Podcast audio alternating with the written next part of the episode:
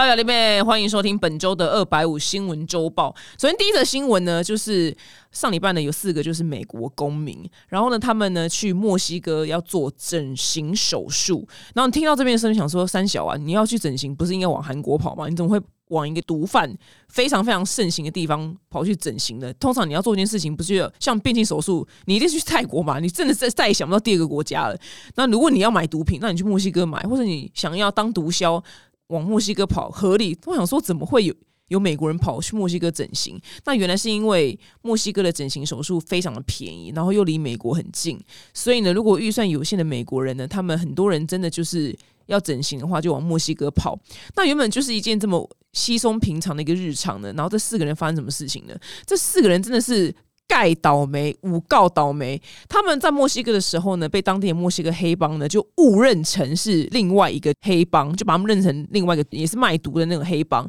所以呢，他们就真的在大马路上跟电影一样，就把这四个美国人去整形的美国人，就是非常安全的美国人，直接押走。那其中两个人呢，真的不幸的已经被撕票。那过程的细节呢？白宫的发言人呢？上皮耶他就那不太肯说。他说他们现在就还在调查。那剩下那两个人呢？是真的有被救回来，然后被护送到就是美国跟墨西哥的边界，然后回到美国了。那美国政府呢，再次出来就是宣导大家，墨西哥有非常多的城市跟州呢，是在他们美国的那个政府的那个宣告的定义里面呢，是危及在第四级，也就是请勿前往当地。我们奉劝美国人听从建议，因为就是非常危险。那有哪些州？呃，我不知道，但是像他们刚刚去的那个州呢，名字很长，叫做马塔摩罗斯。在新闻里面还有一个叫做塔毛利巴斯州，就是都被列为就是大概四级，就是你不要去。但我真的不是说墨西哥就是不好，就是都很危险，不然这样就是污名化墨西哥。但是我真的也是不得已，因为前几年真的又有另外一个。新闻就是美国的大学生，他们就去墨西哥开 party，因为有一个什么游行什么之类的。那几个男生就大学生嘛，他们就是晚上就很像在垦丁大街一样，就是你知道吗？人很多，然后走着走着就发现，哎，奇怪，干怎么之中有个男的就不见了？他们想说阿卡，我他应该喝醉了吧，就可能不知道死去哪，就没有太去找他这样。然后隔天早上大家醒来发现，奇怪，他怎么还是没回来？然后所有的朋友们想说，哎，不对不对，他们就赶快去报警。想说我们朋友不见了，那最后最后呢？长话短说，就是那个不见的大学生呢，他们被墨西哥的一个邪教组织在路路上就直接绑走，然后呢，那个邪教组织呢，头目呢，他就是奉行着啊，这叫什么啊？以人活人献祭，然后在献祭的过程当中。要凌虐那个人，然后那个人如果叫的越大声，他就觉得他得到的法力会越强，所以你就可以可想而知，当警察就是找到那个美国大学生的尸体的时候，那个尸体是呈现一种非常恐怖的状态。真的，我跟你讲，我都是因为看太多这种事情，所以我真的整个人价值观扭曲到，我觉得有时候一枪毙命，就觉得这个人好像你知道吗？也没那么坏。我知道我真被扭曲，因为那个人被虐待到。你知道那警察都说他们都有 PTSD，你知道吗？那这个邪教我不知道是到底是什么邪教，怎么会怎么会有人信这种事情？然后他还有教徒，所以是教徒去路上把这个美国的大学生绑的，因为他们要绑年轻力壮的男性，然后来献祭，然后生前凌虐他他叫越大声，他们觉得越有用。唉。你们说我还能我还能为墨西哥说什么好话？我只能说墨西哥菜真的是蛮好吃的啦。对，美国有很多墨西哥餐厅，我觉得很好吃。它的墨西哥卷饼真的都很很好吃，是台湾吃不到的。但是墨西哥这个国家本身就是，你真的非必要就真的不用去了，就真的太危险了。光这两次，对啊，这两个新闻就让我对墨西哥这个国家，好，我希望有些人可以讲一些墨西哥的好话。对我现在对墨西哥的国家感到就非常的恐惧。那四级警戒，你可以去上网看，就是有四级警戒的清单啊。那这是他们这四个人去整形那个地方，叫做马塔摩罗斯，它是一个美墨边境。这个区域呢是被美国的政府好像是列为四级警戒，就是你不要去，建议你就是不要前往当地，因为那边很危险。那他们还是去那边整形的，然后就真的发生事情了。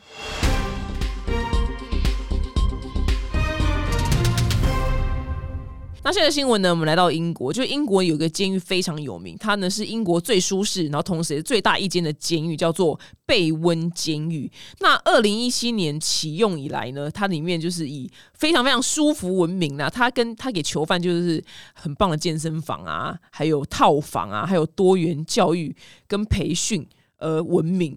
我想说，有必要吗？就是。Excuse me，这到底是谁盖这么一个没有必要东西啊？那反正这个监狱就是因为对囚犯真的太好了，所以它里面的管制呢也相对的没有这么的严格。那这间监狱呢，在二零一七年就是启用以来呢，就居然已经多达十八名的女狱警跟囚犯发生不正当的性关系，然后被 fire。我真的觉得。这些女生哎，真的是印证了男人不坏，女人不爱哎。然后你知道有多荒唐吗？就那些女狱警啊，三个还有吃上牢饭哦。这三个人呢是二十六岁、二十七岁，呃，二十六岁一个啦，二十七岁两个。为什么不是不只是被 fire，然后还就是被吃上牢饭呢？是因为呢，其中没有其中啊，这三个都是在。呃，牢房呢，跟那个重罪犯呢多次就是打炮，然后呢，因为变成恋人了嘛，然后偷偷呢还就是把手机就运给那个犯人啊，这样子呢，他们就可以传讯息，这样，那这都是大忌，所以 这些女狱警呢就还被判去坐牢。我想说，到底有多荒唐啊？就你们择偶的那个条件也太烂了吧？跟重罪犯有必要吗？然后后来呢，最近就是英国的狱警协会的主席呢，他叫做费尔赫斯特，他出来呢就说。啊，就是监狱，他们每次在选那个狱警的时候，然后都没有好好面试嘛，就用线上面试，然后就啊，你那你反正只要看起来就是是个人类，他就录用你了这样子，所以导致呢有太多不适合狱警这份工作的女性呢就被聘用了。那这些女性呢，因为生活经验不足，所以非常容易呢被这些囚犯呢给拐走，所以这些女性。才会那么容易就跟囚犯就是你知道变成恋人这样子。那光那个英国的司法部统计，就二零一九年以来，是英格兰跟威尔斯的地区呢，就有三十二个女狱警，就是因为跟囚犯就是约会干嘛的，然后就被 fire，真的很多哎。我跟你讲这些事情，你们不要觉得就是荒唐，而且那些人搞不好真的。不只是那种偷拐抢骗哦，一定有很多都是那种杀人啊、奸杀、奸淫掳掠那种。因为偷拐抢骗跟奸淫掳掠层级上还是有不一样嘛。偷拐抢骗就觉得哦，好了好了，贩贩毒什么的。像然后出狱如果好好做人，还是一条好汉啊。譬如说像什么很多五角啊，就是美国很多嘻哈歌手都有坐过牢嘛。对啊，吹牛老爹什么之类都有吧。但是你就觉得哦，这个事情就还偏小。但是你说奸淫掳掠就是强奸别人或是杀人的话，那个真的。我是没有办法，就是好好的跟他来往啊，就是没有办法原谅，因为这个我觉得这个太严重了。然后后来呢，你知道吗？我看就是超多 YouTube 频道，就是那个连续杀人魔，然后连续杀人魔很多在美国被抓到之后，呃，这个新闻就会出来嘛。然后超多就是美国小杂不就变成他们的粉丝，就会写信给那个连续杀人魔，然后跟他告白啊，想要交往。然后连续杀人魔好几个不止一个哦，真的都在狱中还跟。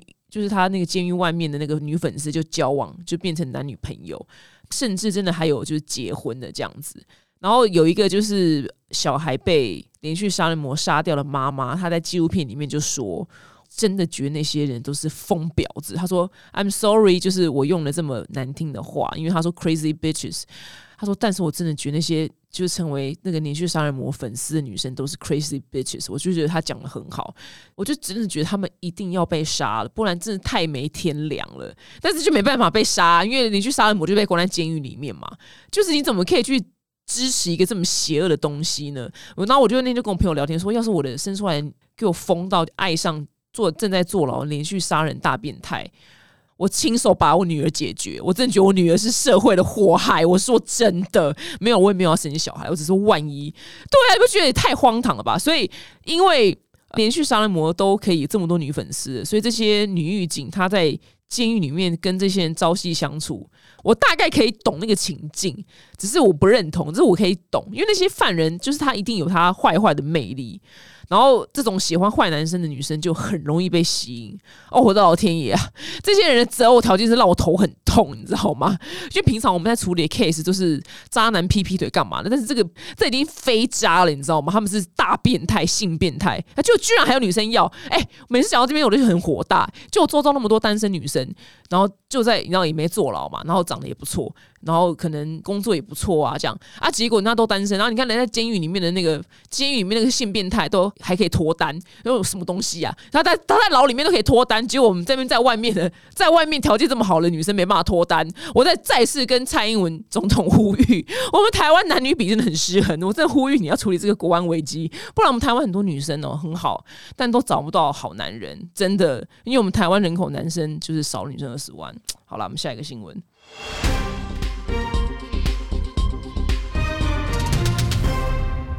下一个新闻呢，非常疯狂，就是呢，美国有一间其实也是非常大间的银行，叫做细谷银行 （Silicon Valley Bank）。它在三月十号的时候呢，就突然。停牌交易，然后呢就宣布破产倒闭。这个呢是自二零零八年金融危机以来呢，美国银行最大规模的倒闭事件。这消息一出来呢，所有投资人大恐慌，然后所有在这个细谷银行有存钱的人呢，就全部发了疯，就赶快要去细谷银行试着把他们存款给领出来。因为这个细谷银行，它都叫细谷银行，所以其实它的很多客户呢，都是在细谷的新创公司。然后，所以呢，其实里面呢，真的存钱的那个金额都很庞大。因为你知道，新创公司美国那种新创公司有时候赚钱速度是非常快的。然后，甚至有有一个就是企业老板呢，他存了就是一百万美金，就是台币三点零八亿。元的现金在细谷银行里面，他就当然是跳脚啊！不止他跳脚，就算比他没钱的人也会跳脚。然后，所以很多美国人甚至是凌晨五点就带了那个小板凳，那个那张童军椅就。坐在那个细谷银行前面，就等他开门的时候，他赶快领钱，因为他就很怕领不到。然后那个领钱的队伍呢，就大排长龙，然后所有的人都非常非常恐慌。那很多那个就是他采访路上那个美国人就说：“我这些钱领不出来，我没有办法发薪水啊，我整个公司就毁了，我没办法周转啊，我这么多员工要养，我这些怎么办？”所以 就光我自己想象，要是我的钱。的那个存钱的地方，然后那银行倒闭的话，我真的也是直接就是，我三点我三点就去，好不好？我三点就拿那张童军椅，我就去坐在那个银行前面，我就等他开门，我就要领钱。只是他原原本是说，不管你在里面存多少钱，他能给你领的呢，就是二十五万美金，大概台币七百七十一万元。那所以这个存款数字高于这个二十五万美金的人，你想要收回资金的话呢？这不是很难嘛？因为他原本说的是说，让等那个西谷银行的资产被拍卖，或是有其他银行愿意接走这个烂摊子之后呢，我们才可以后续规划。所以全部人就哇，然后华尔街人就大恐慌什么之类的。那好险呢，因为拜登呢就觉得这个状况真的是太不得了，所以拜登呢他老兄呢就跳出来就跟大家说挂保证说，我们政府会介入。所以现在联邦呢是整个政府是直接介入的，是所有的那个钱呢你都可以拿回来。然后拜登还就是再三强调，就是保证美国的银行体系很安全。但是呢，美国人呢，诶，完全就是没有在听拜登讲话。所以地区性的这种小银行，其实这间银行虽然是地区性，因为它是叫 Silicon Valley 嘛，可是它也大概是全美第十六大了。所以其实也算大间，因为美国很大很大嘛。但是没有用，就是拜登出来就是发表这个安心演说呢，波音那个地区性银行的那个股价全部。大暴跌，然后因为跌太惨了，就还被中断交易了好几次。那现在美国人就会觉得说，我就只能把钱放在前四大银行嘛，就是花旗、摩根大通、美国银行，就是 Bank of America（BOA），然后它再是富国银行。那因为这四间银行呢是大到不能倒，所以现在美国人觉得说，我们真的是把钱就放在这四间银行才安全，不然其他银行。说倒就倒，真的是太恐怖了。那你不要觉得就是这件事情离我们很远，那其实呢，这也直接就是间接造成，就台湾的这几天的金融股跟航运股呢，就直接重摔。那到底这间银行为什么会突然就是倒闭呢？其实这两天就是还有其他两间银行倒闭，那我们今天就先不讲，因为太复杂了。那这间银行会直接倒闭，瞬间倒闭的原因是因为美国呢这一年来一直快速升息，所以它的那个现金调度呢。出现非常大的困难，让它那个债券的价值呢偏低。我跟你说，就是我已经是非常非常简化，就是它为什么倒闭的原因。我想我笨到就是我在看他倒闭原因的中文，对中文的新闻的时候，然后我就看了三遍之后，我想说，哎，我我是在看什么？冰岛语还是法文吗？马拉瓜语是不是？我怎么我看不懂，你知道吗？然后我就还问我制作人说：“哎，你看懂这一段吗？”我相信他应该也是看不太懂。我我念一下那个原文给你们听。来，二零就是二一年呢，因为美美国联准会跟政府呢，就为了就刺激财政跟宽松货币政策，推动市场的 M one、M 一跟 M 二飙升。什么是 M 一？什么是 M 二？然后呢，再继续，我还没念完哦。然后再来呢，并带动 SVB 资产负债表中负债端的不计息活期存款大幅增加。它的不计息活期存款的英文是 Non-Interest Bearing Demand Deposit。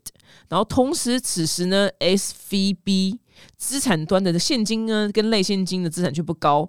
听到这边是不是大家已经吐血？对我还没念完，这整个文章超级无敌长。刚刚讲的 S V B 是那个细谷银行，所以细谷银行的资产端的现金及类现金资产却不高，听不懂，我真的听不懂。所以没关系，我那个小脑袋 E K B 能处理到资讯，就是我刚刚给你们讲的，就是因为它快速升息，所以它的现金调度出现了问题，所以它就直接倒闭。天哪，怎么会这么难懂？那我就想说，天哪！那我存钱是不是要把我的钱就挪到台湾前几大公股银行，就是大到不能倒的银行存存钱才安全呢？然后后来研究了一下台湾的那个银行体系，因为政府管的非常严格，所以台湾这样的事情发生几率应该是偏低。所以其实它对台湾还是有影响的。我刚刚说，就金融股跟航运股就重衰嘛。所以最近如果你是纯股族的话，你应该看到会心情有点差。不过没关系，我们就照大侠所说的，按纪律逢低买进捡泳裤。OK。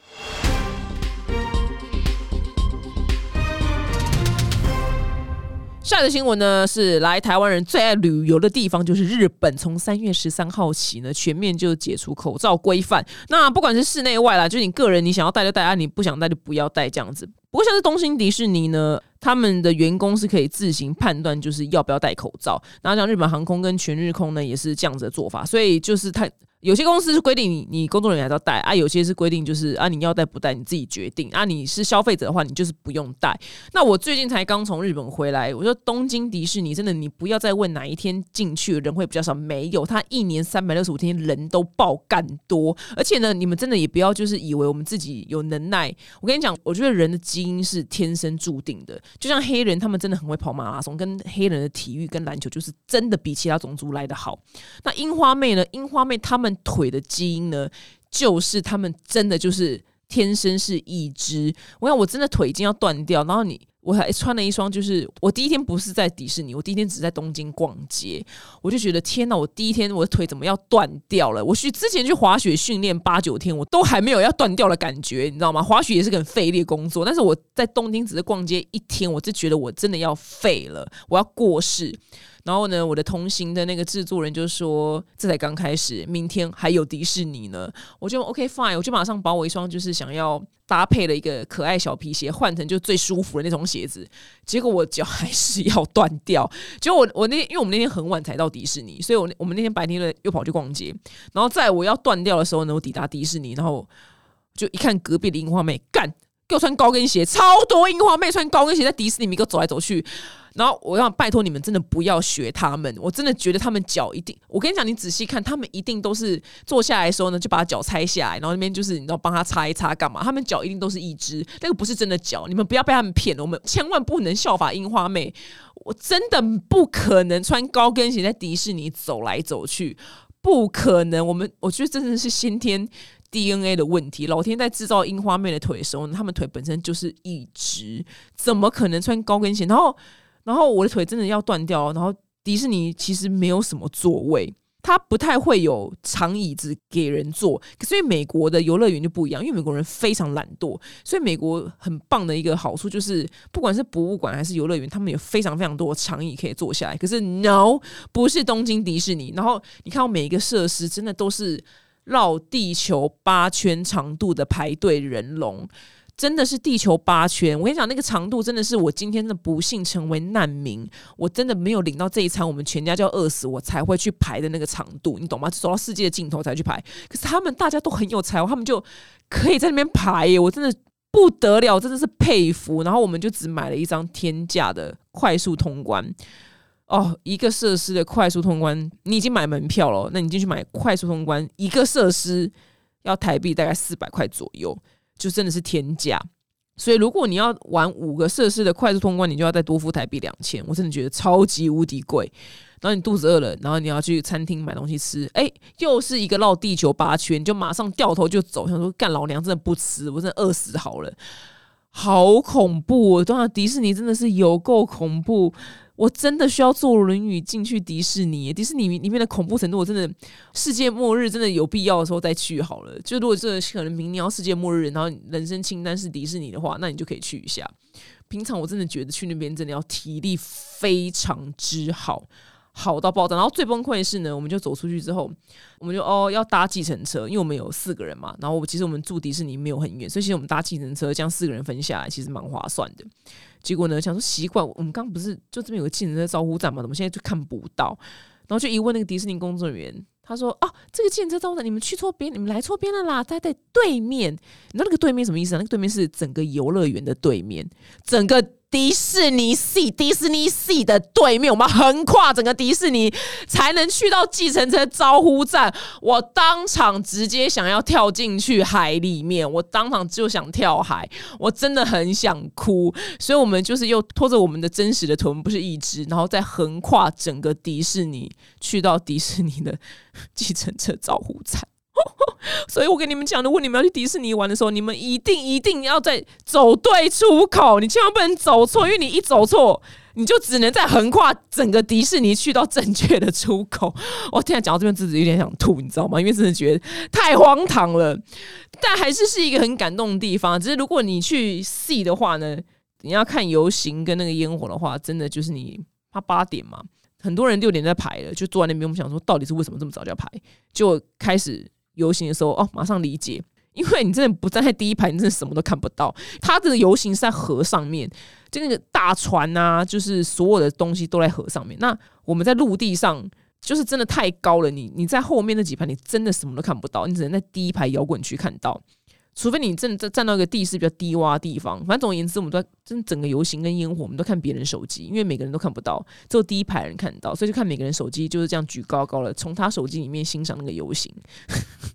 空虚自己，超想回家好吗？但是因为旁边季少跟小赖他们就很想把游行看完，所以我就找哦，没有小赖倒是还好，是祭司好，祭司好就很想把游行看完，所以就只好陪他就把游行看完。然后游行那歌一结束，我就说 OK，大家要走了，因为等下人会很多，就马我马上就你知道吗？就是以一个就是 将军的姿态，就是说赶快走喽，大家赶快走了，我们赶快走了，我们赶快回家哈，赶快回家，好可怕，我腿要断掉。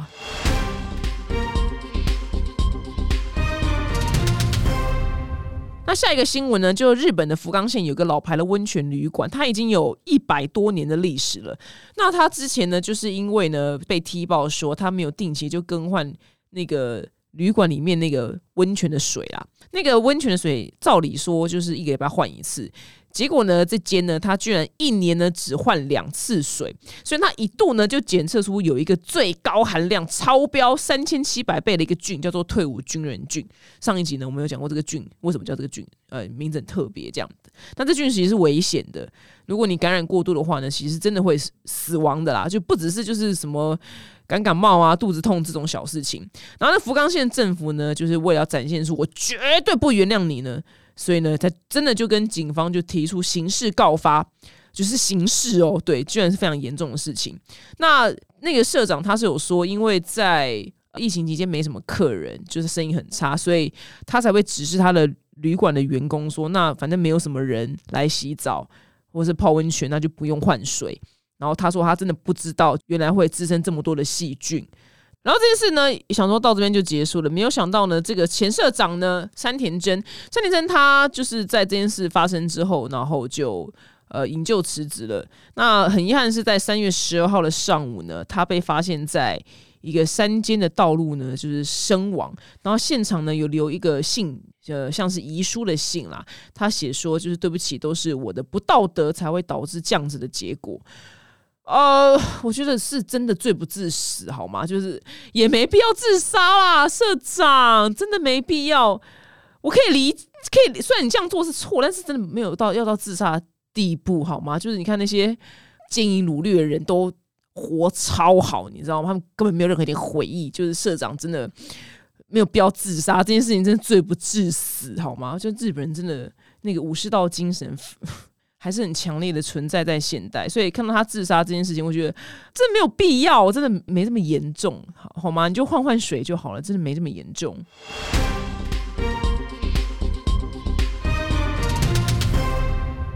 好，节目的后面呢，是我们听完可能也没有什么用的冷知识时间。那呃，上礼拜就是奥斯卡嘛，那大家知道女主角呢，哇，我常年提到了偶像杨紫琼拿到了，非常的厉害。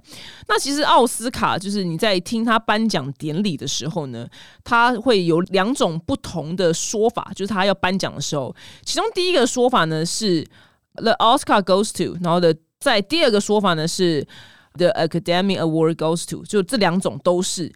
那这个为什么会有两种说法呢？其实原文应该是 The Academy。Award goes to，就是这个是学院，是美国电影与艺术学院。那是意思是说，这个学院要颁的这个奖呢，要颁给谁呢？那为什么后来会有就是奥斯卡呢？其实奥斯卡不是这个奖的名字，奥斯卡是那个小金人的名字。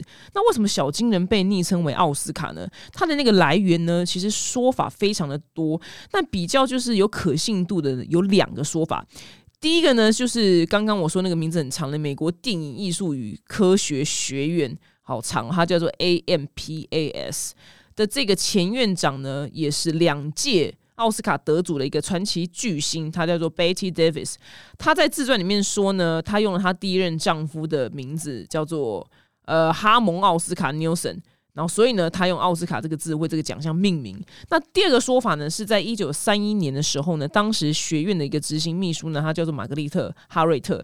他第一次看到这个奖杯的时候呢，就那个小金人，他就很惊讶说：“哇靠！就是他跟我的叔叔，就是奥斯卡皮尔斯，奥斯卡皮尔斯，就长得很像。”然后这句话呢，被好莱坞的专栏作家呢叫悉尼，他听到之后呢，写入报道。然后这个报道出来之后呢，大家就哦。就哦，那那就是奥斯卡，奥斯卡变成大家渐渐习惯使用的名称。那嗯，因为已经不可考了嘛，所以就大家就参考看看。那因为奥斯卡呢是非常有名的奖项，那它到底为什么这么有影响力呢？因为其实它同时要兼具就是艺术跟大众的品味。因为如果你太艺术太大众的话，都会没有办法就是兼顾到这两个族群啦。所以它的那个它里面的大概目前已经有九千个会员。那这九千人呢是。没有被公开的名单，那这九千个人来投票，就是今年呃哪些人该得什么奖啊？那这样的投票结果来去决定说，哎，今年的奖要颁给谁？那其实今年有一个也是得奖的电影，当然是除了《妈妈多重宇宙》，我没看过，I'm sorry，我会去看的。然后那个《西线无战事》也得很多奖，有没有得奥斯卡我是不知道，但他陆陆续续就是在得奖。然后那天呢，我就决定说我要来看《西线无战事》，我想说要有点内涵。然后我男朋友就马上就阻止我，他说：“baby，我跟你说，《西线无战事》呢，连我呢就打开十分钟后我都睡着了，你更是不可能看完的。”我说：“天哪！”因为我男朋友很能看就是无聊之电影，每次他看什么电影。他看了八成电影，我都能睡着。我是说真的，这个八成不是开玩笑。他看的电影的八成的品味，我都睡死，就直接睡到天荒地老这样。他都能睡死，我想说，天哪！西线无战事，我要把它留到就是我哪天失眠的时候打开来看，你知道吗？我说电影也太神圣了吧，居然可以让我男友睡着，真的不可思议。所以，如果你有看过西线无战事的，欢迎你留言跟我分享，到底是。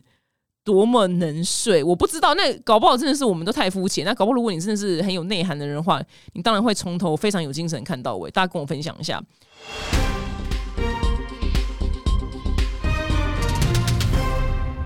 好，节目最后呢，我们来巨星下凡来解答这个问题呢。他是说，我的朋友是一个职业的 model 正妹，他只爱帅哥，每一次在一起的对象呢都很帅，但是呢都真的很渣，百分之两百会劈腿。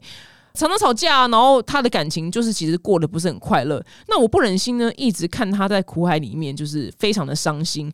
但是呢，我这个朋友呢，他就是看不上普男，他就没有办法喜欢不帅的人。我真的很认真在找单身的帅哥介绍给他，可是单身的帅哥超难找，要帅又不渣，我到底要去哪里找？请问表姐有什么场合或是什么样的机会是可以认识很帅但不渣的男生吗？我告诉你，真的就是。趋近于博扣零，要不要先去买这个乐透，好不好？因为我想最近，因为我一个新的工作，然后这个工作我先不讲是什么，然后我是主持人，然后我看到来宾来宾里面的其中一个人的 IG，我们一打开那个 IG 的时候，然后我的那个化妆师还倒退三步，你知道为什么？因为太帅。因为那男人真的太帅，他身材超猛，他完全就是《单身级地狱》里面的韩国欧巴子，他是台湾人，就想说怎么可能台湾会有这样的身材的猛男跟这样的帅哥？我们就一群人女生就像变态那边狂看他 IG，你知道吗？然后在想说他真长这样吗？他们修图什么之类，然后看到他影片。讲话怎么不是韩文呢？你知道吗？因为他长得太像韩国人了，所以他一讲中文的时候，我们全部都有点失望，就知道他他到底有多帅。然后后来我们大家就在聊他，然后我们就说：“天哪，就是他真的就只能当炮友因为我们一直想说他这么帅，怎么可能会没有女朋友？然后后面想说他。当然是不知道他个性怎么样，因为我们跟他也没有相处。然后再来就是，就如果是我的话，我真的也不会跟他交往。但我可能就真的只能当炮友，是因为他真的太帅了，根本就没有办法跟他交往。我每天担心，我就来不及了，你知道吗？因为他真的帅到你会觉得。他真的下一秒随时随地都会有女生跟他告白，所以就这样子的心情根本就没有办法好好跟他交往。所以这种帅哥看到就压力会这么大，我不知道你朋友可能就很想要收服这样子的帅哥。世界上真的也有不帅的渣男，我周遭真的有这样子的人，可是真的少之又少。那真的都是天选之人，少之又少，少到不行，你知道吗？那个那个几率真的小到我不知道哎。比台湾踢世界杯足球赛还小吗？我不知道，就是你知道这几率小到我真的想不到用任何形容词来形容了。那你的朋友他，我觉得你就要尊重他的选择，因为呃，其实我之前也会想要用我的价值观去加注在别人身上，就我周遭人身上。然后我就问了那个，反正就一个老师啊，就是之前有采访过，就小季老师。小季老师说，每个人都是不一样的个体啊。你不要觉得就是你的行事方式就是对的，就是他有他的自己的功课，跟他有他自己想要做事的方式。我觉得哦，那我就听懂了。对，所以你的朋友他就只爱帅哥，然后他又一直受伤，这就是他要的行事风格跟他要的行事方式。就是你不能为他去做出决定，但是我们当然能做就是宣导跟奉劝嘛，因为我也会会录一些就是。爱情的正确观念的影片，但是我觉得在这这边，我们的义务就到了，就是我们做了我们该做的义务。那这接下来就是我们要尊重他的自由意志的人格。他就是真的只要帅渣帅哥的话，那他就是去过就是跟渣帅哥谈恋爱的生活，你就也不用太替他担心。而且如果你能就是找到很好然后又不渣的帅哥的话，你就留着自己用。你干嘛介绍给你姐妹淘？你疯了吗？你白痴哦！留着自己用啊！你干嘛干嘛叫给别人啊？但你自己先吃下来啊，好不好？我们下周见，拜拜。